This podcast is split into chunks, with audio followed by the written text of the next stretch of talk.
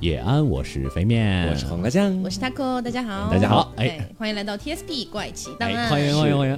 对我们今天的主题可能跟以前的稍微有点不一样了，嗯，因为我们之前大概聊的就是科幻啦，对啊，一些案件分析，一些高深莫测的东西，对。然后你大家也要知道，做这样的内容做久了之后会有点乏，而且会让我有点害怕，说真的。对，所以今天我们可能聊的是一个相对来说更轻松一些的话题。对，对我们今天聊的就是大家聚会的时候，嗯，可以去玩的一些别别样的一些游戏吧。是，除了就是这种普通的大家都知道的桌游狼人杀呀这种，或者说有一些就是什么喝酒划拳这些东西，还有一些其他的小游戏。对，还有一些可能风格有一点偏向 TSP 这种感觉的小游戏，悬疑类型的那一种，有一点，有一点点吧。对，那大家要知道，前段时间我们去了那个密室嘛，对，之前跟大家提过，是对，当时去的是我，呃，Taco，然后呢，那个飞面，小说的像你跟 Taco 是两个人一样，因为我怕他们不知道我是谁。OK，谁又不知道你呢？好，就是反正就是我刘总，然后雀雀、飞面和大仙啊，我们五个人一块去，黄瓜酱没去，对，被吓破了胆，没敢去，他就他就没敢去，吓死了。对，所以飞面，这是你第一次去密室吗？呃。原来去过一个机械密室，非常非常的解谜像对，遗憾，非常遗憾，一个谜都没有破掉。啊，这样吗？对，是的，最后都是依靠那个那个就是指引才出去的。所以这次去的算是你正儿八经的，可能参与了解谜什么的这种感觉。对对对，算是。你这次感觉怎么样？这次感觉很棒啊！可是我看就是那个密室到后来不是会拍一点东西嘛？拍点东西后来会发给我们嘛？嗯。然后我看到飞面整个人就完全就是一看到有什么鬼要过来，迅速就会蹲下的那一批啊。那是他到后后期了。哦，前半段还是。很猛的是吗？是吗？啊，你 你们还有后期的东西我没有看到是吗？没有没有，大家看到都是一样的。对，黄瓜酱的意思是说，就是看到你好像蛮胆小的，遇到什么事情就赶快蹲下。啊，因为刘总又把这个发到朋友圈里。对，因为实际上前期他还蛮刚的，就跟大仙两个人还一直站着啊什么的。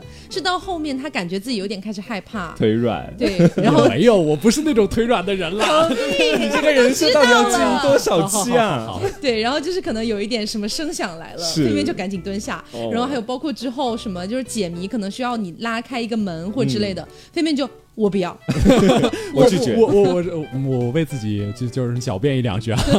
我是那种非常知道自己恐惧的点在哪儿的，就是那种开门杀，我知道我一定会被吓到，所以我基本就不会。所以你就希望别人被吓到？对，我就说伪善，任何人去都行，不要是我，就这种感觉。反正到后期，飞面就已经开始拒绝所有的这种东西了。对，所以到中间是哪一个阶段让你突然之间感觉到没有没有没有要来了？其实都还好，就是我我最开始其实，在前期也是吧，我拒绝开一切的门。然后 我我拒绝走在队伍的最前面，我可以断后，因为后面其实大家也知道，后面有的时候也蛮吓人的。但是我只要我前面有人，我就什么都不怕。是我可以解谜，但我绝对不可能一个人去解谜，就差不多就是恐惧。我我恐惧的东西很固定，对，不像那种就是什么事儿都有可能被吓到，什么事儿都有可能刚起来的人。你说的是雀雀对不 对？不是雀雀不会刚起来了，他只会被什么东西都吓弱了一辈子。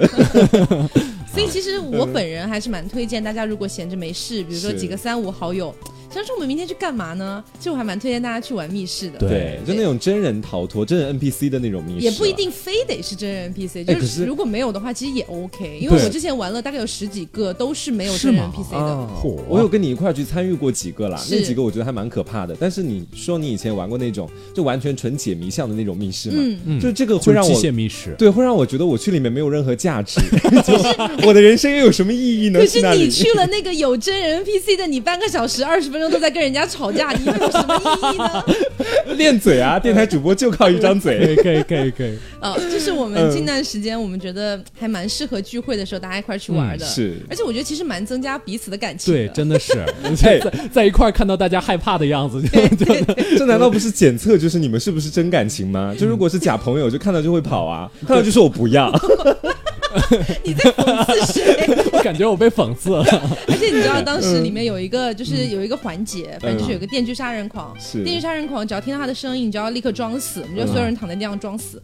然后飞面当时呢是最后一个准备躺下来装死的人。嗯。那时候我们所有其他人都已经东倒西歪。是。飞面要倒下来的时候，他的脚踩到了我的手指，然后那一刻我感觉他也不敢动，我也不敢动。你没叫出来吗？没有，但不不痛，就是没有没有实的踩到，就是有一点点压到这样。然后我就往后撤了一厘米，然后他又往后撤了一厘米，我又往后撤。穷追不舍啊！所以你当时有意识到这件事情？是我吗？我觉得不是我，因为当时只有你在我的左边 啊，那有可能，可能他那时候也被吓懵了，他可能根本没有意识到这件事情，对，想要离你近一点，没有意识到这件事。我当时没有觉得生气，我只是觉得很好笑。不是，我实话啊，我就是呃，我其实非常非常害怕那种呃，也不是说害怕了，我对这种柴油味道非常不适，因为我们当时面对一个电锯杀人狂，他那个柴油味道，说实话，我我是有点。就从小到大都晕车，对，晕这种车，然后一闻到那个味道我就，嗯，就很烦。我以前我以前玩那种 NPC 密室也是，就我上一次吓到就是吓到胆破，然后逃跑那一次，闻了五秒的机油味，我就想要逃跑，真的。啊，我觉得还蛮好闻的啊。对他每次来的时候，我都会蛮享受那个机油的味道。可是那个声音你不害怕吗？我不害怕，因为其实，在进去之前我就知道声音会很大。是。然后因为我的耳朵是非常敏感的，就是我我的听觉可能比普通人要稍微发达一点点。对。所以我我就会在自己耳朵里面塞。上纸，因为我怕它太大声，对我耳机的冲耳朵的冲击会很大。学到了，下次我也塞纸，如果有机会的话，戴耳塞去啊，睡着了在里面，真的冲击会很大。是，所以当时就想到，其实那个时候我倒不是特别怕电锯杀人狂，我倒怕这个那个装扮他的 NPC，万一手一个没拿稳，这个电锯砸到我脚上，那应该不会。对，虽然没有锯条，但是那个还蛮重的，看起来是。对。哎，你们有没有那种那种就是之前？我今天你知道，我今天本来很困，然后要来录节目，然后我在录节目之前大概七点多的时间，晚上七点多，我喝了一杯咖啡。哦，原来你是这人神。然后哎，你们有没有那种在呃在电影院里面，就可能是一般的电影院，它不是专门的那种杜比音效的影厅，你们会觉得耳朵难受吗？我如果坐在很前排或者离音响很近的位置，我会有这种感觉。我没有，我不管是哪里。我都会觉得很难受啊，这样吗？对。哦如果它的音量稍微高一点点，我可能就受不了了。啊，说实话，音量大的时候我会很难受，尤其是那种就是呃，那种特效很强的那种电影，不是爆炸，不是也不是特效很强，就是有一些电影，它它吓你的时候，只是在突然给你一个音效啊，对对对，这种特别烦，我觉得这是很低级的技巧。对，这让我想到我们今年看《招魂》的时候嘛，然后当你要攻击温子仁了吗？没有没有没有，不敢不敢。就当时的时候，就是每一次看鬼来之前，基本上靠什么来判定？就靠着它背景音乐判定啊，因为那个。招魂的背景音乐就是平常日常的那些生活，他不会给你背景音乐，但是那鬼要来了，那个 BGM 就会悄然进来，嗯，可能是一个大提琴或者小提琴，然后鬼脸一出现，咚一下，我真的会被吓到，吓死，真的。这这个这个其实还蛮常用的这个技巧，叫人物专属的 BGM。我其实，在学电影的时候有学到一点，研究生就是不一样 了啊，没有没有，是哦，好有文化哦。哎呀，但是我比较怕的是那种，就是之前也没告诉你任何东西，屏幕都黑下去了，然后你知道他接下来可能会突然。出现一个声音，然后出现一个非常可怕的人脸，但是你对那种技巧，这个就是人一定会害怕这些。你的应激反应没有办法。就是我很害怕开门杀，其实就因为这个。是啊，哎，其实，在密室里面，我也很害怕的，就是因为都会拿那个对讲机嘛。嗯。然后，如果你跟对讲机里面的人讲话，那个声音传出来是很大的。嗯。我当时在玩那个《电锯惊魂》密室的时候，就是我特别的害怕和担心的，就是他声音太大了，然后把那个电锯狂人想要接近我的声音盖掉了。我当时最害怕的是这个，所以我基本上我也没有办法让他不说话嘛，我也会特别大声的跟他对吼，我说我要出去，就自爆式的那一种，就让电锯狂人不要再来接近，用最刚的语气说出最怂的话，是吧？OK，？所以这个是密室逃脱这一块儿，但是实际上，因为现在各大城市肯定都有密室逃脱，但是密室逃脱这个东西，一般你是要预约的嘛，啊，你不可能说我今天兴起了，我们一块去，突然想去一个，那一般你是去不到那种比较好的，对对，所以可我们再想一想，有没有别的一些也是这种类似的游戏，但是是你随时想玩，其实就约上人就可以玩的，对。这一类的，就也是密室类的那种类型，也不一定要密室啦，其实我们桌游也行，对，因为实际上就是桌游这个东西是我跟飞面都非常。喜欢的，对，我们家里面的桌游应该可以开一个小型的桌游馆那种感觉，真的可以。对我，我们都在那里度过了无数个难忘的晚上。对，这早年间就可能大家都玩那个狼人杀，是。然后你知道狼人杀玩久了会非常疲惫，对对，主要特别是不会信任任何人，对，特别是你跟一群可能不是就是高级玩家的人一起，就可能说大家都只是平时玩了一下这种小白，嗯，他们就会就是他们只要是狼就一定先把我杀了啊，因为他知道我屁话会很多，而且知道你是高玩了，对，你在说我吗？他们就会知道我要说什么内容，然后要要要推翻他们怎么怎么样，就会第一页就把我杀了，真的非常没有体验感。就是跟他扣玩狼人杀，其实有两条规律的，大家可以谨记，然后跟他玩。大家为什么要谨记？就如果以后有机会，先给大家泄这个底。对，就以后如果大家 跟他一起玩的话，记住哦，如果你是狼人，第一局杀他，知道吧？如果你是预言家，第一局验他。你说这种游戏有什么体验感？没有体验感，就不能把他这只猛虎从里面放出来。哎，因为我玩狼人杀，我玩狼人杀是真的屁话非常多。嗯我不管我是平民还是神还是狼还是任何东西，我屁话超多。就是只要轮到我，我就要先把场上的局势随便乱分析一通，然后打乱这个局势，重组一遍。是，你可以跟我们辩论队一块玩狼人杀，我们辩论队玩狼人超级吓人。我高中的时候是辩论队的，是大学没有去，是因为直接进电台太忙了。本来是想去的啊，我也是这样。哇，我们 我们，好好好好好，我们真的辩论队狼人杀，一个人就是一圈下来可能都要一个小时，就每个人说话特别多，因为每个人都会演讲，我懂那种感觉。而且我本身我不太喜欢就是玩上井这一套，就可能会有很多高级玩家喜欢，我也会，但是我不喜欢，因为我会觉得这个东西就很没有狼人杀的那种味道，你知道吗？我就喜欢那种就是半夜谁把谁杀了，然后去推论，对这样的感觉是这种感觉了。哈，就其实狼人杀的话也有一点原因，就现在人不太想玩，是因为很多时候我们玩的基本上都是低端局了。对，就如果你看那些狼狼人杀节目的高玩，其实他们玩的真的你看不懂，所以就我们现在也不太实心这个东西。是，而且我觉得狼人杀这个游戏稍微有一点点，就是还是破坏友谊吧。就 哇，破坏友谊的游戏可多了，太多了 啊！对，接下来我们谈的其实挺多破坏友谊的，对，但我觉得这个就是。主要就是他很多时候能从正面这个逻辑完全推过来，能反面逻辑其实也能推一套。对呀，所以他有的时候还是就考验这种直觉的游戏居多。是，其实就有一个像狼人杀的游戏，就我们前段时间玩了很久，那个游戏曾经破坏过我跟黄花酱的 友谊。我们两个 那天真的哭泣，我因为这个游戏哭泣。对，可以，可以。就是那天实际上是因为我本人，然后经历了一些不好的事情，然后带着一个不好的情绪去玩这个游戏，所以遇到一些黄瓜酱可能那个。执迷不悟的地方，对执迷不悟的地方，我就非常生气，暴跳如雷。他就辱骂，对，然后我们俩就 就就互相哭泣，对，反正就互相哭泣。对，这个游戏就是阿瓦隆，是对。其实阿瓦隆，呃，我早年间是不知道这个游戏的，因为实际上我们去桌游店。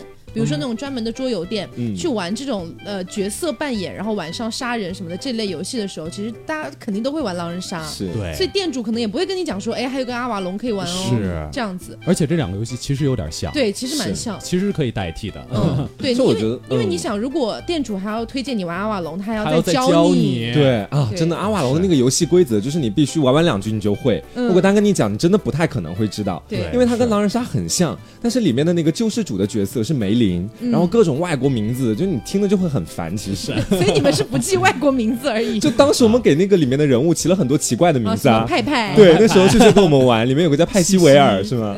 对，我们叫派派。对，这个游戏其实说白了就是好人方、坏人方，是啊，然后互相攻击、互相发言，嗯啊，也不会有人死。反正到最后，这个游戏是没有刺杀的。你最后判定那个谁赢是看他，他会有一个任务的东西。对。那我们先简短的介绍一下阿瓦隆这个游戏啊，嗯是，因为这个游戏的普及度其实比狼人杀要低很多。对对，首先先说一下它跟狼人杀非常不一样的一点，就是狼人杀每天晚上会杀一个人嘛，对不对？狼人会出来杀一个人，杀了那个就减员，杀了那个人就很毫无体验感。对对，然后其实狼人杀是每天晚上都要闭眼的，对对，但是阿瓦隆只闭一。只闭一个晚上，就第一个晚上闭眼而已。是啊对，然后之后是没有杀人这个环节的。是之后就是不停的组队。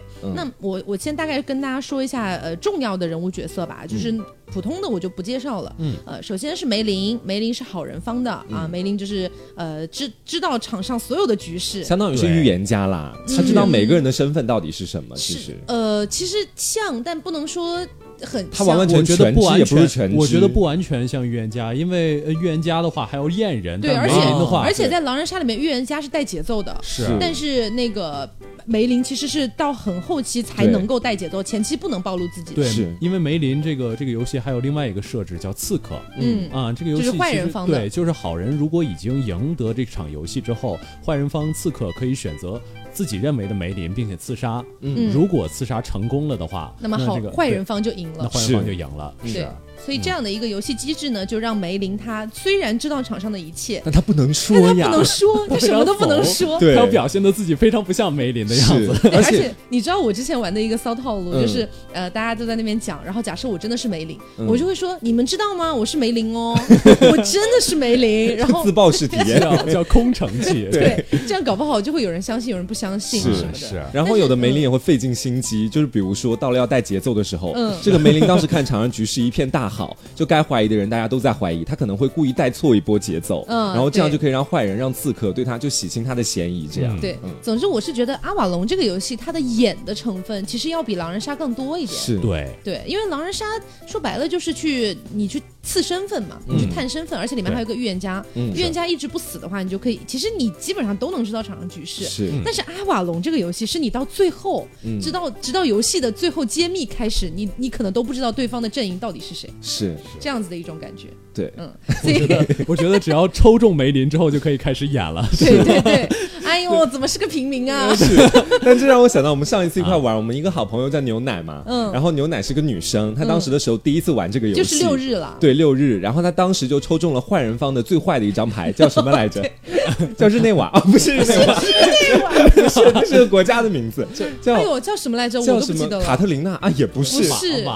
呃，也不是。莫甘娜，莫甘娜，莫甘娜，莫甘娜，对，我们都想起来是个撸啊撸英雄。对，然后当时就六日他抽到莫甘娜了，然后他坏人的首领。对，但是他当时的时候就第一轮发言，他会玩了嘛，然后就刚开始几句想要掩藏自己嘛，他也想学他过的那套自爆流啊，他就说我是梅林，然后，然后，但是他万万忘记了一点，就是他的莫甘娜的牌并没有割下去，你们知道吗？并没有背过来，就当时我坐大拉拉的摆在桌上，所有人都能看到他是莫甘娜，就我坐他旁边，然后。我就看到地上有一张莫甘娜的牌，然后他说他是梅林，我说你不是莫甘娜吗？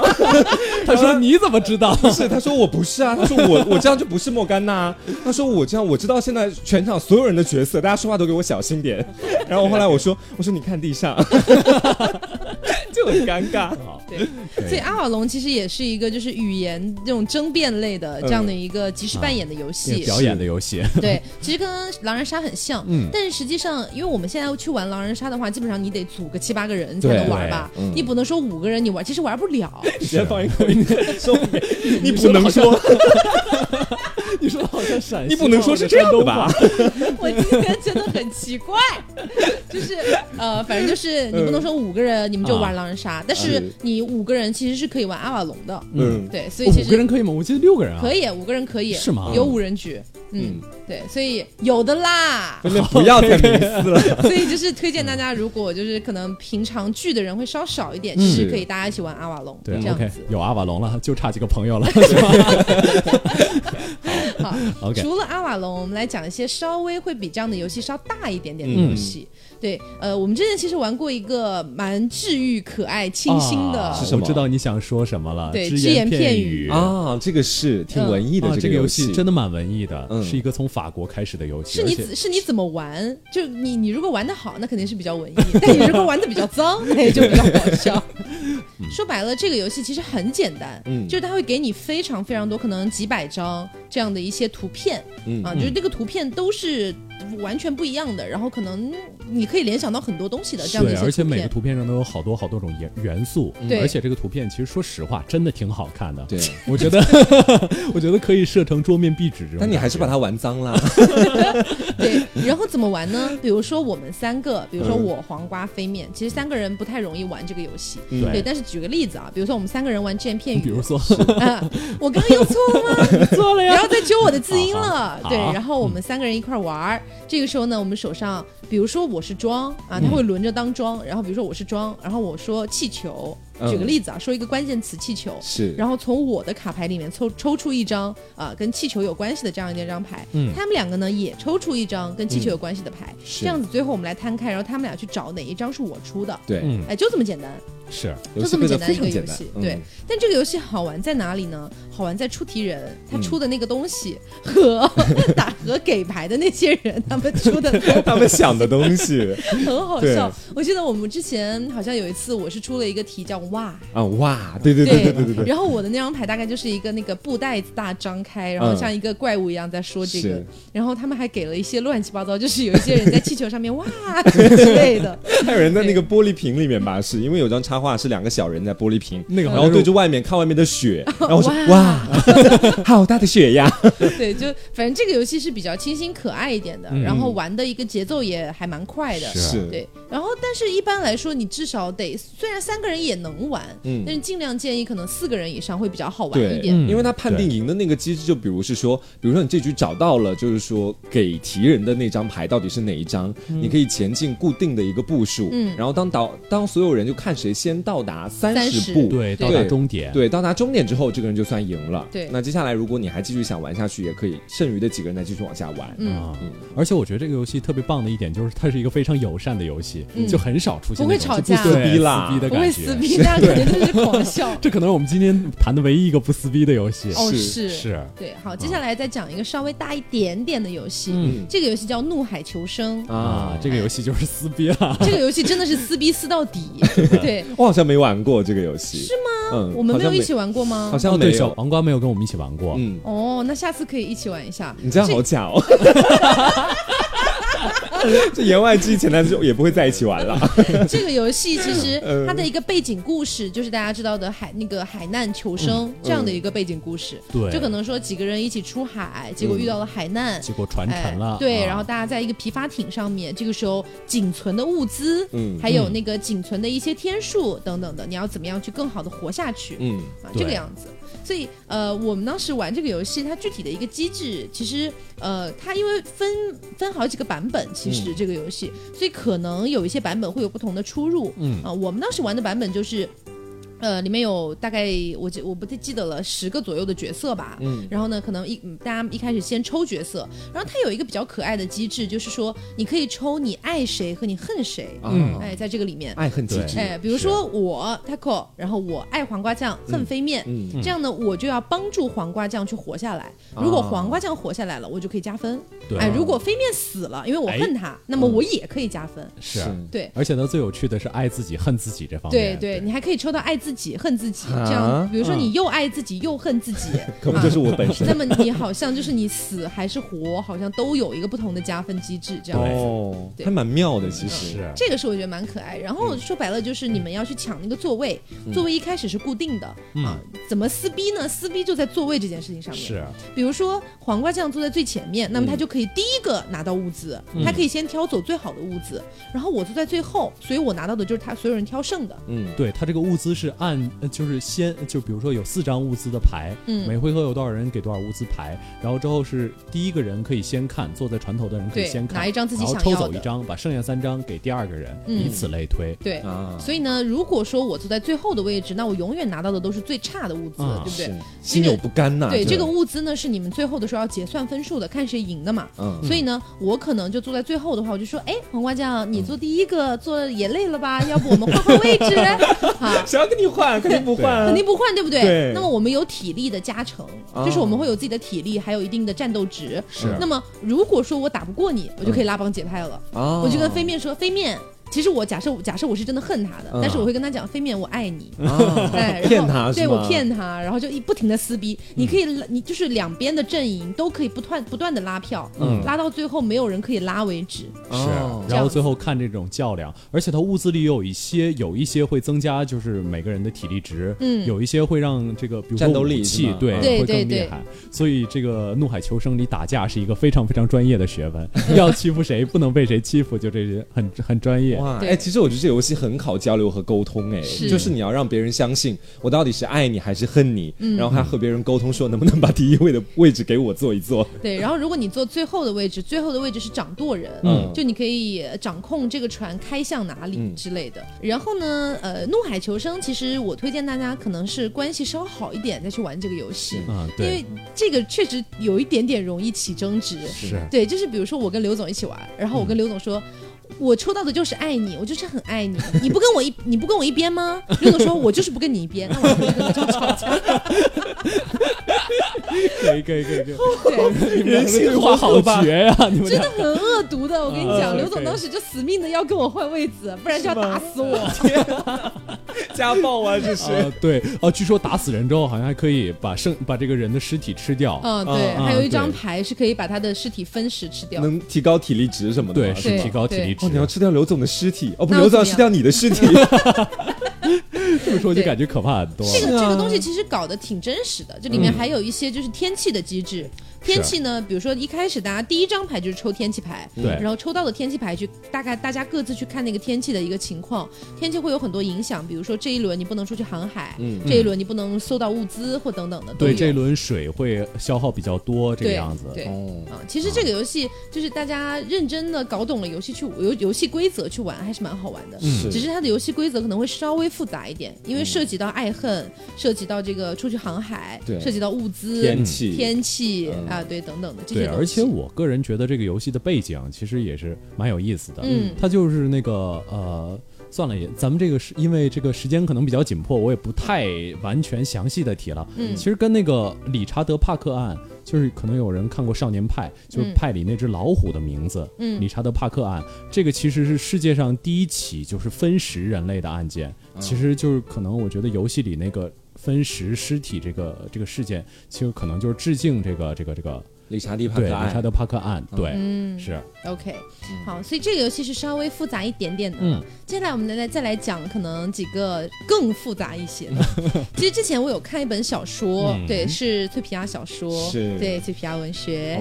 然后呢，他就是我其实跟大家推荐过很多次，之前也提到过，就死亡万花筒。对对对对对，知道知道。对，然后记得好像还有听众在我们下面刷过。对对，我还蛮爱这本小说的。然后它里面提到了有一个桌游。啊，他当时为了可能是版权的问题，然后就没有在那个桌没有在小说里面具体的写那个桌游叫什么名字，但是写了他的玩法，我就非常感兴趣，你知道吗？然后我就去搜索，搜了好久，终于找到这个游戏，它的名字应该叫香女。哦，我知道这个游戏，箱子的香，女人的女。玩过很多次，是这游戏一起玩过，太复杂了。这个游戏其实我觉得。说复杂也没有那么复杂吧，它就是这个样子，就那个样子吧。不是，我说的复杂的意思是，这个游戏它的出发点是一个相对来说比较恐怖的游戏嘛，因为它规则里面就是那个枭女会吃人，而且会藏在任何地方。对。但是代入感很弱，然后要通过掷骰子的方式来决定你走几步，让我觉得很无聊。所以我觉得它很复杂。我觉得就需要摆那个东西，对吧？是。所以，因为因为我是觉得，其实我还蛮喜欢这个游戏的。嗯。然后黄瓜、刘总和大仙纷纷表示过，就是。不想再玩这个游戏了，我就还好，但是我跟黄瓜其实差不多，我们两个比较手残，对，我们就可以看到这个。那我大概说一下《香女》这个游戏它本身的一个机制啊，它的一个背景故事就是说，哎，非常脑残，有几个人因为大雨啊，因为这个天气问题，莫名其妙的就到了一个古宅。那这个古宅呢，其实是一个凶宅，里面就住着这个香女。然后进去这个香女呢，啊，这个香女呢，大概的背景故事就是说，她以前就是死在这个地方，然后被人塞到了一个箱子里。啊，她被人好惨之后，对，塞到了一个箱子里，这样的一个故事。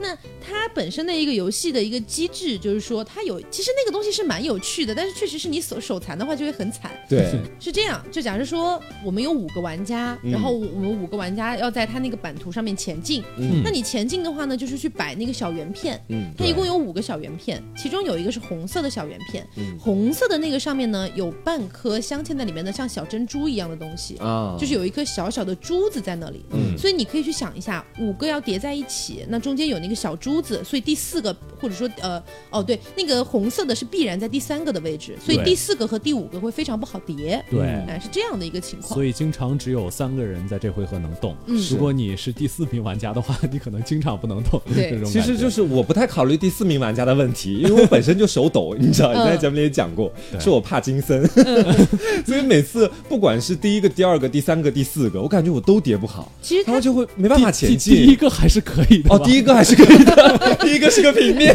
你用帕金森也太过分了。其实实际上这个游戏，这个游戏有这个机制，就是叠圆片的这个机制，其实是在模拟，就是你在那个版图里面走动的这个声音啊，其实是模拟这个东西。是，嗯，但是游戏讲究好像还蛮多的，就是你玩之前或者是在玩的时候，你必须要做一些场景上的设置。对，我记得我们有一次玩，就当时把灯都关了，好像是，然后还放着香女的音乐，对，这个时候我们可以放。一下 BGM，大家可以听一下这个 BGM，感受一下，对，蛮诡异的。其实，其实也不不是香女的 BGM，香女其实没有自己的 BGM，是我们找的一些类似对恐怖灵异的这样的。其实实际上当时在玩这个游戏的时候。就是我觉得可能大家要更入戏一点，嗯，就如果你还是以一个平常心在玩这个游戏，那你可能会真的觉得入不了戏，其实没什么意思。对你得把自己带入那个角色。假设你真的在那个在在那个东西那个版图里面去行走，又被又给我吓破胆了。其实这一类的版图类的游戏哦，就是我们一会儿还会讲到一个，对对，其实这种版图类的游戏就是玩的就是一个你的代入感。如果你代入感很差，那你必然是玩不开心的。是，嗯，所以香女这个游戏说白了就是。一开始它会有非常多的一个版图，比如说每个每个房间，然后呢，你们可能要在一开始，哎，就去不停的搭建这个房间，然后去决定这个房间最终的一个情况到底怎么样。它不是每一次都固定的，嗯。然后呢，你在里面去探索去找，然后里面会有不同的一些物品道具，比如说有些玩偶啊，有一些什么东西，那个可能是可以杀死香女的。对，有三种方法可以逃脱。对啊。然后如果你发，就比如说你要去不停的开箱子，其实你是在那个版图里不停的开箱子去找东西。但是如果你翻开的那个箱子里面有香女，嗯，那么你就会被她杀死，是，然后成为她的一个附属品，然后跟着她一起去杀普通人，是成为普通的香人，哎，对，香人。而且香女玩那个游戏的时候，其实里面的 BOSS 香女嘛，她不是固定在一个位置的，对，她可以移动，对，她可以不断的变换自己的位置，对，所以这个就增加了这个游戏的心跳感。而且香女其实这个游戏，我看很多人反映啊，就是他说这个游戏到后期的时候，就是那个因为香女的能力是慢慢显现的，嗯，她会有很多。比如说，突然把屋子封住，对，或者说突然就出现在你背后，这样的能力，就是所以到后期其实香女比较蛮无解的，嗯，所以这个游戏有人说啊，平衡性稍微差一点点，嗯，就是说香女前期太弱，后期太强，对，这个样子，嗯。好，所以这个就是香女。其实，呃，如果大家本身对她对我们刚才描述的这样的一个玩法还感兴趣的话，嗯，那你们可以去看一下。但是说实话，确实是可能玩了个几把之后，你们可能就会有点乏了。对，这个游戏是这样。然后我们来说一下，刚才不是提到了还有一个也是这种版图类的游戏吗？这个简称叫小黑屋啊啊，没玩过。哎，其实这个游戏是真的很好玩。为什么我们玩过这么多？而且这个游戏蛮普及的，我印象中。嗯，对。为什么我们玩过这么多，但是黄瓜酱都没有来呢？因为 为什么呢？因为你之前我们玩的很开心那段时间，你一直在工作啊，这样子。对，错过了人生很多美好的回忆呢。这个游戏挺好玩的呀。这个游戏也是一开始拼版图。这个游戏其实，呃，因为它的版图，包括它的机制，包括它的剧本，也比香女要丰富非常多。是，对，所以它会好玩很多。只是说你一开始要去搞懂这个游戏的机制。就难到登天啊！其实也还好，门槛高。对，其实我觉得就是一直你按那个说明书走就好。没有吧？我们当时不是也去看那个游，就是讲解这个游戏到底怎么玩。是。我跟飞面还有我跟大仙，我们几个人就研究了一两天，那整整个下午到晚上都在看他到底怎么玩，然后最终才搞搞懂了这个游戏。当时困困哦是困困，我跟困困两个人最终搞懂的。是。就我觉得，只要有其他有有几个人会玩，然后之后你加入这个其他人会玩的局，你就玩一局，你就差不多懂了这个游戏。但是如果大家都不会玩，对，这就非常灾难。我跟困困当时在 B 站找这个游戏，就是教教教新玩家怎么玩。对对对对，教学那个教学都有三个多小时，是这么复杂的吗？我们看完了，加速看完的。崩溃了，然后本来因为本来大家都兴致满满，说哎一起玩，要不然一起玩，在那边等，然后最后他们都去看别的去了，在那边 玩一玩手机。我就我跟困困两个人聚精会神，一边翻那个说明书，然后一边看他的，累死了。扔了吧，扔了吧。但是这个游戏又那么贵啊，是对。然后呃，大概说一下，这个游戏就是版图类的啊，也是一开始你们去拼房子，对。然后呢，大家也可以选择角色，然后这个角色比较可爱的是，它还会有一个小小的模型，代表你在哪边走，是。然后呢，你也是不停的去。探索探索新房间，然后它是我感觉有一点点克苏鲁的意味在里面，对，它蛮克苏鲁的。对，然后你可以走进一个房间，这个房间有可能哎是什么都没有的房间，嗯，也有可能呢是出现一个预兆，这个预兆就是告诉你你感觉到了什么，对啊，这然后它会有一些事件发生，大家记住这个预兆这个点，你会有感觉不好的胸罩，其实。大家记住，大家记住预兆这个东西啊，先记住。然后除了预兆之外呢，还会有一些事件，比如说你在这个房间里突然经历了什么。然后哎，还有一个是墙上有个蜘蛛，还有一个是什么东西啊？我忘了，反正就三种。嗯。然后预兆这个东西呢，也是一个比较呃特殊的机制，就是说假设你们第三个是物品是吧？啊，对。还呃，除了这个预兆事件，还有一个是物品，就你可能在这个房间里得到了什么东西，这个东西不一定是好的，也不一定是坏的，哎，是这样的一个情况。有的时候有的可以增加你的属性，但是你离开这个物品，你的属性会大幅度下降，对之类的，嗯。然后呢，呃，它里面的这个房间哦，如果你抽到事件的话，它一般会有一张对应的事件卡片，它上面会详细的描述这个事件是怎么样的，它会一般会非常恶心。我举个例子啊，比如说你走进了一个腐烂又破败的一个木质房间，这个房间里面的墙壁上全都是长满了血肉状的藤蔓似的这样的一些不知名物体，太恶心了。它突然向你扑来，哎，大概类似于这样的东西，我随便编的啊，是，对，你这样没有卡，不是你随便编的吗？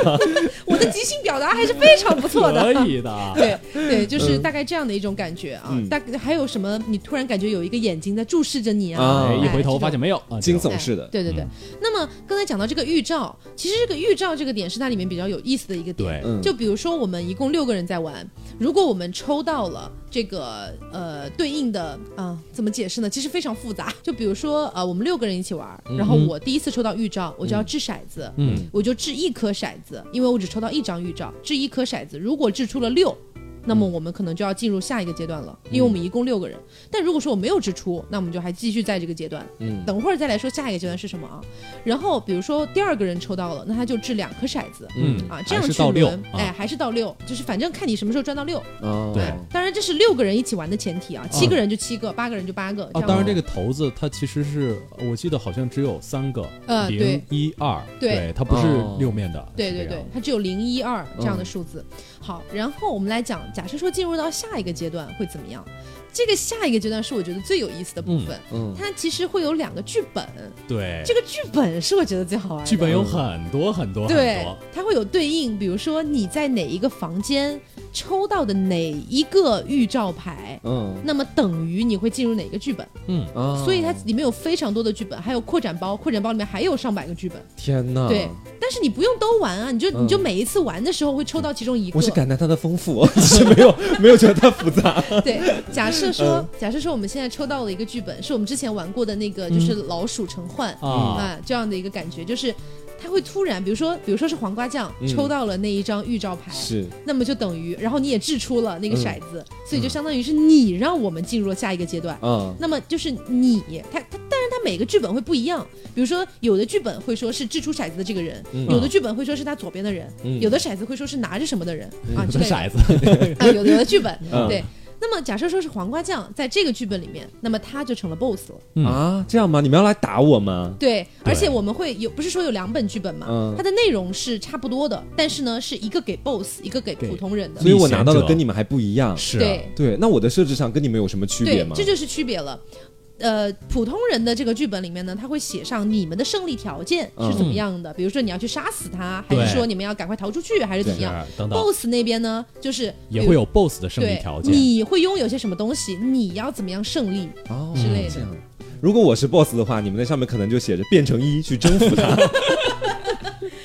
对，所以这个游戏其实呃一局玩下来其实还蛮久的。对，一局玩下来，我觉得四十分钟跑不掉。嗯，是。但这个游戏其实也没那么撕逼，因为大家前期第一个阶段嘛，大家都是队友。对。第二个阶段也只有一个人是 boss，一个人一个人也没有办法跟大家一块儿撕，所以就就没有撕逼的环节比较少。不会撕逼，对。是。那我要是 boss，我能不能挑拨你们？有没有什么可以挑拨你们的？没有，大家都知道你，你们就打我，就只知道你是 boss 了呀。没有 boss 的诱惑这种牌吗？比如让你们加入我的阵营，因为我们现在也才玩过两三把而已，因为一把要特别久的时间嘛，对，所以我不敢确定里面有没有剧本是这样的，是因为很多剧本真的很复杂，嗯，是。对，但是这个游戏确实是好玩的，但是必须是要那种入戏深一点的人一块玩，是，比如说刘总，他玩一把我就不想再玩了，对，是哦，感觉有的时候很难凑到队友，对对对，像比如说我跟飞面就蛮爱玩的，嗯。嗯，其实我觉得下次我们可以再凑一凑，看看谁比较爱玩，我也挺想玩的，因为我刚才想会不会有剧本名字叫奈何 BOSS 要娶我。什么鬼啊？什么呀？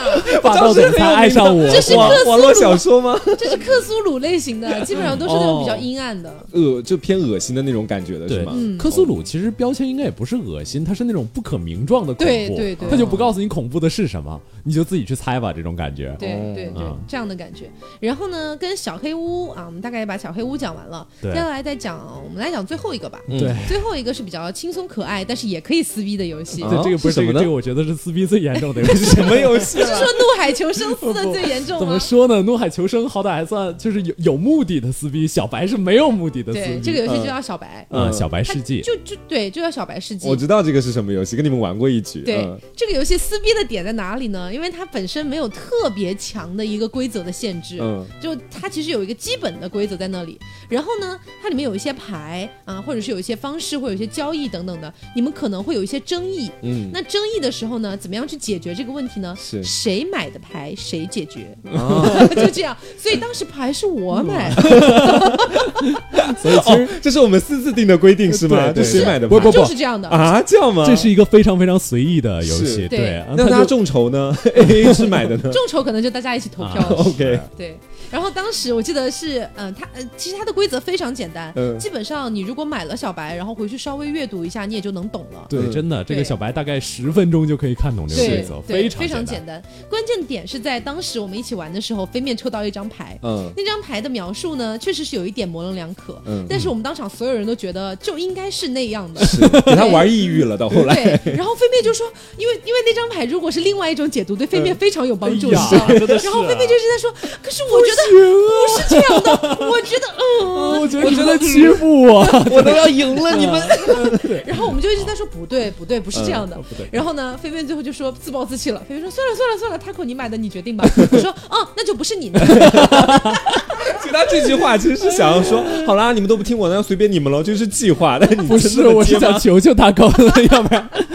就是这种感觉，小所以小白也是一个比较轻松，就不难，但是确实会撕逼的。但是他确实会撕逼，我想到了，就突然回忆起来了。对，因为它里面是可以，比如说有掠夺的，是，比如说你拿到了什么武器，我就可以直接掠夺你的武器，那你的战斗值可能就瞬间降下来。是，包括有些牌可能是给别人降等级等等的，所以一到这个时候，别人就说你为什么要降我的？对，我得罪你了吗？是，而且里面还有一个打怪机制，就是你打怪了之后，你可以得到宝藏。对，但有的时候不是你一个人打怪就可以拿。到那份就可以把怪打过的。对，比如说你的战斗值是十，对，然后怪物的战斗值是二十，你肯定打不过他，对，你就得拉上几个人跟你一块儿加起来战斗值达到二十，你们一块儿去打。但是别人就会说，我凭什么要白白帮你呢？对，他就会要宝藏，你把宝藏给我一点儿。对，比如说一个二十，比如说一个二十战斗值的怪物，他可能有四个宝藏，那就说。那我帮你的话，你得给我两个。是，而且 你这不是勒索吗？但是你以为解决了这个问题就结束了吗？也不是。比如说的时候，了一个你十级怪物五级，但是有的人就会这样勒索你说，你如果直，如果你直接把这个怪物打赢，我不会直接这么让你把怪物打赢的，除非你把宝藏分给我。是 这种。还有一种玩法，就比如说怪物二十级，你十级，然后这时候你旁边的人十级，你们两个这时候就已经可以打过那个怪物了嘛？怪物有四份宝藏，你们俩商量好了，一人分两个。那像我这种贱逼呢？你会给怪物加等级，对，不只会会给怪物加等级。我记得我那一局就手上有一张宝牌，是可以让这个宝藏无影无踪，你知道吗？让宝藏消失。对，然后我当时我就说不带我就消失。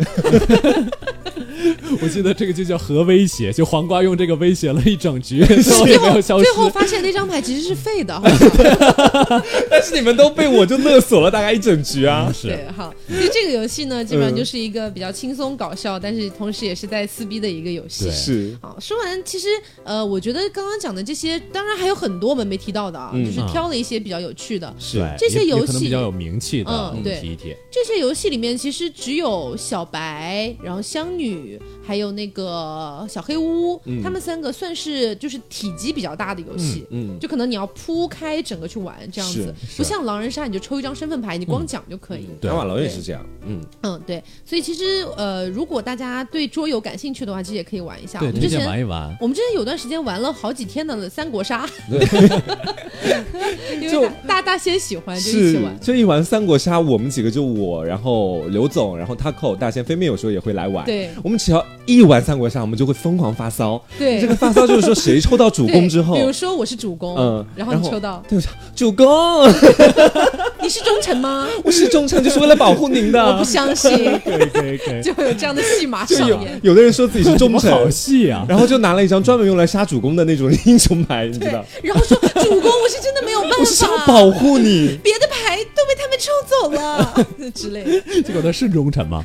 当然是奸臣啊，是叛贼。果不其然，嗯，除了刚才我们说的这些桌游之外啊，还有一个就是聚会玩的游戏，其实也非常推荐，是是，就是剧本杀啊，剧本杀。哎，其实其实我们之前还在想，就很很想说有一次直播的时候，然后我们直播玩剧本杀，可以啊。对我们玩剧本杀，其实有几大定律了。第一个定律就是说，他会每次都会抽到那种女大学生，抽到女大学生不要紧，但是他每一次都会被奸污，是最好笑的。就是堕胎，是，但我我觉得我每次好像都会抽到 BOSS，就是杀人凶手，是 感觉真的很可怕。因为因为我我玩这种游戏，我会我我会比较想入戏，所以你如果要我去抽个男的角色，我很难带入我的情绪。那你也不要每次都抽那种貌美如花的女大学生啊，你已经毕业了。哎，可是可是除了那种角色之外的，可能就是什么扫地大妈了，我更带入不了啊。OK，好的。哦，反正我们还是向大家解释一下这个游戏的这个玩法机制吧。嗯嗯。这个游戏其实有很多就是下 APP 的，对，有点像就是那个湖南卫视的那个明星大侦探，对是。嗯，他会有有线索，有每个人的角色有线索，然后这个角色之后你抽进去之后，你会发现自己的之前干了什么什么破事儿。对，就你这个人的生平 啊，你抽到的这个角色到底经历了什么事儿，包括案发当天所有的这个时间线等等。就然后这个有的时候会有主要目标跟次要目标，就是主要目标就是呃，比如说凶手的话，你肯定会需要隐藏自己。另外次要目标就是你尽量达成一个什么样的结局，让大家不注意到哪些事情。嗯。啊，然后还有普通人也会有这些，是。就是尽量要隐瞒一些什么事情，不让大家知道。对啊，对。这个剧本杀其实。呃，我们也是看了《明星大侦探》之后，是觉得挺有意思，对，觉得挺有意思。然后玩了也有小半年了，对，是，动不动就组一个，闲着没事儿就会开始大家一起玩。但是我觉得我们玩挺搞笑的，说真的，对，对我就之前直播的时候讲过一个，嗯，就我们玩一个就是人格分裂类的那样的 一个一个烧脑本，对，烧脑本。然后当时反正就大家都在猜这个事件到底是怎么回事。对，最后黄瓜酱突然就抓住我的手，大哥，我知道了，我知道了，我知道了。我说怎么了？怎么了？怎么了？他说。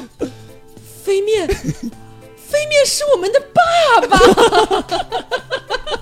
不是。没有是这这个游戏大概大概我大概提一下啊，就是它其实是一个人格分裂，然后之后我抽到的其实是凶手，我抽到这个人其实要假装成侦探，就是因为侦探是不可以被怀疑的，这个游戏。的规则是这样的，要模拟，要假装自己是一个侦探，然后之后我就说，我就说我我也不知道我自己怎么来的，我应该是你们的侦探吧，这种感觉是啊，然后之后他们就因为有一个人是从二十年之后穿越回来的，嗯，然后有一个人又怎么怎么样，就是这个剧情非常非常的零碎，嗯，所以他们为了把这个零碎整合起来，就一定要找。你这个人，你既不是穿越回来的，又不是什么什么，你一定跟我们大家都有一些什么样的关系？是，然后我又是个男的，我说他是我们的爸爸也不是没有道理的。我跟你们讲，当时事情是这样，我简单跟大家来讲一下，大家来评评理哈。嗯，当时他不是侦探嘛，然后我们当时所有人的公认就是说，其实到后期我们已经发现，每一个人都是其中一个人身上的一种人格。嗯，因为我们今天讲了嘛，这是个精神分裂患者，我们每个人都是他的一个人格。对，只有当时飞面的表现让我觉得他是活在真实世界里面的人，然后当时。恰好又在梦里，对，然后因为大家知道人格分裂里面有主人格也有次人格，那主人格我们当时的理解是主人格的脸就是这个主人公在现实生活当中的脸，然后当时呢有一条线索是说这个主人格就这个主人公的脸旁边有一个不认识的男的，我们就推测那个男的是主人公的爸爸，然后这个，然后呢？这个男的又跟我扮演的角色是一样的，然后呢我们也觉得那个小男孩听我说嘛，我们觉得那个小男孩我们又觉得他很像我们其中就是那个主角，就是我，就是我们，就是寄宿的这个身体，就主人格，对主人格，他的那张脸，嗯，然后当时我就做出了一个大胆的猜测，我觉得他是我们的爸爸，那我们现在这个爸爸肯定没有人格分裂呀，对不对？我就想肯定是现实世界的人是我们的爸爸，我一想现实世界里面有谁呢？哎，侦探在现实世界里面呀，然后我当时我就说他是我们的爸爸，是不是满分？可以可以，所以你们可以知道，所以你们可以知道，就是黄瓜酱去这种密室啊。啊，什么剧本杀啊，什么之类的，就为什么可以把大家带到沟里去？哎，你们别说好不好？当时我说爸爸的时候，他给我竟然就是若有所思说：“哦。”当时大仙儿当时哦这样，那最后还是被飞面非常惶恐。我就说啊，不是飞面那局到后来真的被我们叫爸爸叫的有点烦，他自爆，你知道吗？我说：“好了好了，凶手就是我了，我不是爸爸了。”哦，不是，我就经常是凶手，而且我就发现，呃，就跟他跟他们玩，他们有一个最显著的特点，就是每次他们不把这个案情推推到水落石出，他们是坚决不会进入到最后一轮的投票的。那肯定啊，你都没有推出来，谁会去投票啊？没有，大家基本都是就是聊着聊，哎，算了，不想聊了，就这样吧，然后就进入下一轮那你这也太没有责任心了吧？你一定要努力过，就算失败也要努力过。哎，但是要跟大家提哦，就是可能你们面对面去玩剧本杀，嗯，和你在线上去玩剧本杀的差距很大。对，比如说你在。线上跟别人跟网友一块组队玩，那可能一局可能也就二十分钟，最多也就结束了。大家随便阐述一下，随意啊。而且有的时候那个直接交流一些观点蛮尴尬的，说实话，特别坦白很尴尬，而且大家都会觉得你是凶手，要不然你干嘛这么坦白？就这种感觉。然后如果你是面对面的，他们大家就会一起分析，分析到天亮。是，所以我们经常一个本儿可以玩三个小时，因为我们每个人都拿小本本在记线索啊，我们玩的真的很认真，而且你们真的不考虑凶手的感受，因为我从来抽不到凶手啊。不是你们都先选，我就。每次经常是憨厚老实的选择的最后一个，是。我发现每次大家的直觉都是有道理的，先选的总不是凶手，最后剩下的经常都不是什么好人。是，但是当面玩其实也会产生一点点小小的矛盾，也不能说矛盾吧，就等于是因为你们很亲密，是朋友玩，所以你针对你想不懂的问题，你会穷追烂打，你知道？就当时我们有玩一局，大仙当时解释不清楚一只鸽子到底是怎么死的，对，当时那只鸽子是我杀死的呀，我当时就不停的追问他，我那鸽子就我当时杀死，我丢在了一个地方。他捡到鸽子在另外一个地方，我说是不是你杀了人把鸽子拿过去了？他也不知道怎么回事，因为是其他人拿的。但是我当时追问他，追问了一整局，到后来逼着他发誓，然后然后刘总说算了算了算了。对我们我们玩到后面就跟大家说，就是说不可以说场外因素，对，因为一开始对，因为一开始我我玩那个游戏，因为我基本上抽不到凶手，嗯，那但是我会抽到那种就是有一点疑似凶手的角色，是他们就会怀疑我，我就会说如果我是凶手，这局结束我就去吃屎。然 后 真过分，对你讲这种话，大家肯定都不考虑凶手的感受，大家就无语了。所以后来大家就，因为后来还有大千他们也效仿我这样，对。所以后来大家就说算了算了，不要讲这种场外。算了算了，唯一一个不敢说吃屎的就是凶手。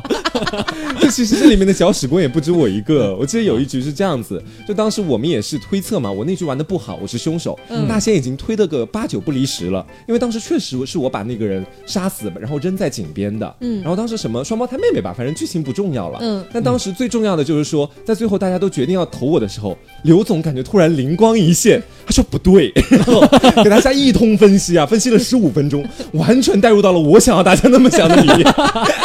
然后我在旁边我说我说对呀，就是这样子。我说我怎么可能是凶手呢？我说我这局一定要跟刘总的票。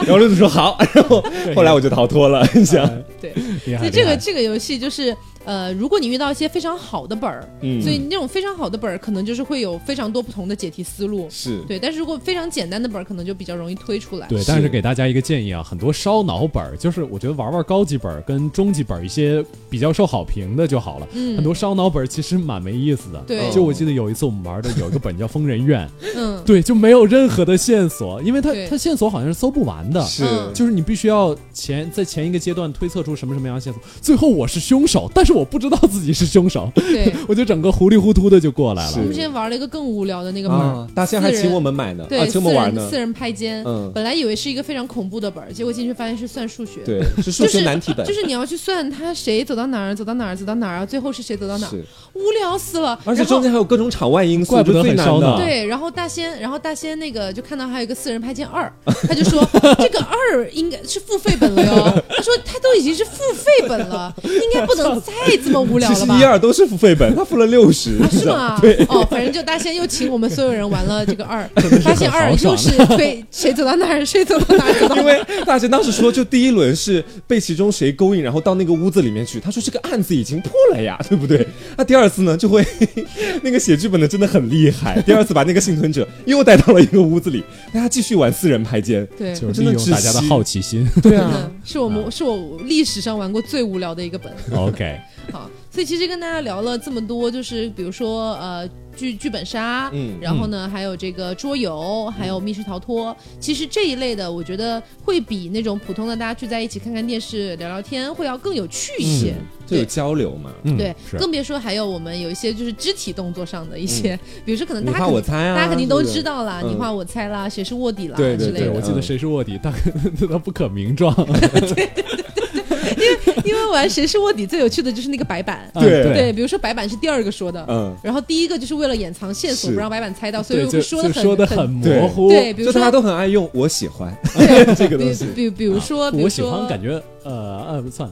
对，比比如说这个词是梅花，呃，举个例子啊，比如说是梅花，然后卧底词是桃花，这样好了，举个例子。然后呢，可能第一个人就会说美丽，然后那次就是大仙是第二个白板，然后他就不知道要说什么，他说了一个 这个东西。不可名状，这我记得叫什么美丽的不可形容。对，但我们但我们那个是一个非常非常显著的，我记得是西服还是什么东西，我不记得了。反正就是谁是卧底，好笑的点就在白板身上，是是，那胡编乱造嘛，就是对对对。好，所以就是今天也是因为我们可能做了很长一段时间这个比较呃稍微恐怖灵异向，对特特别是我们准备呢也会有点烧脑的这样的一些题材，是。所以呢这期节目就跟大家聊一聊比较轻松的，然后大家聚会的时候可以玩的这样的一些东西。对，其实我们每次这个收集这个节目提前的资料准备其实还是蛮多的，对。所以有的时候呃遇到一些就是。就不分青红皂白来干我们的，说实话啊，还是会有一点点心烦的。嗯，所以希望大家还是就是尊重我们大我们的劳动成果，因为毕竟就是我们就黄瓜啊，包括这个这个 taco 啊，他们其实都有自己的事情在忙，而且我也在考研，所以这个。啊，还是蛮辛苦的。对，另外说一下，我觉得还是说一下克苏鲁这方面的事情吧。嗯，就我们本来是有点想做克苏鲁的，但是克苏鲁呢，这个体系非常非常的庞杂，所以如果呃大家听到这里，就是如果有什么特别比较想要了解的方面，比如说啊，就很想了解救神，或者说呃想了解一下就是。长得比较可怕的这些怪物，这个样子，我觉得我们可以可以做一些这种克苏鲁的这种剖面，但是要说整体一个克苏鲁下来太繁杂了，就很难在一期节目里面做完。是，所以如果大家有想呃留呃有想就是听我们聊聊克苏鲁的，可以在我们下面留言，给我们一个大概的这种方向，我们可以去找找资料啊。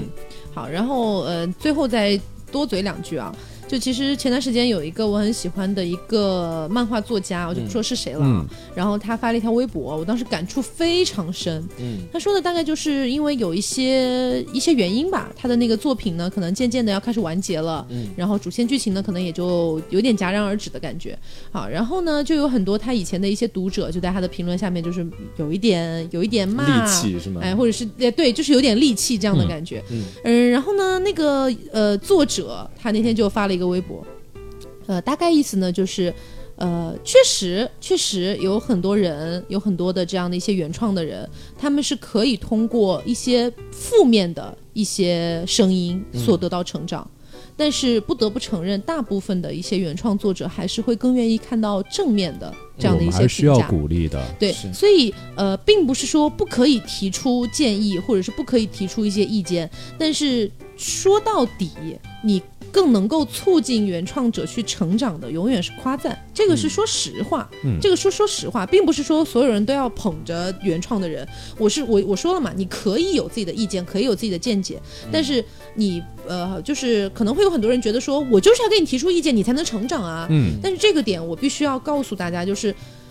这样的行为可能会有一些作者得到成长，但是大部分的人不会。嗯，对，可能大部分的人都是更愿意看到一些，比如说啊，很多人在说，哎，你这个画的真好，哎，你这个做的挺好的，好开心，好喜欢听。嗯，才会有更多的动力继续往下做下去。嗯，而你比如说一味的就是你这期节目又是哪儿有问题，又是哪儿有问题，又是哪儿有问题，那这样子其实即便你是在提出一些你觉得中肯的一些意见，但是实际上做下去的动力会被消减。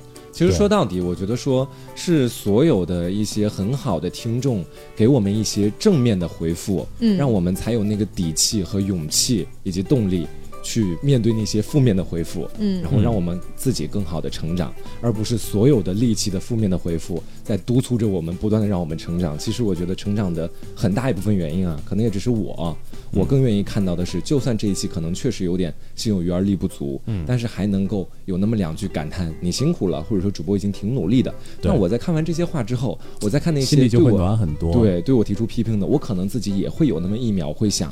哦，那其实大家也知道我努力，那也会给我意见，我觉得还挺能接受的。是我比较接受不了的，就是那些就只说了两句话，就告诉你这期节目哪儿做的不行，我觉得这期节目不行，我特别讨厌这种论断。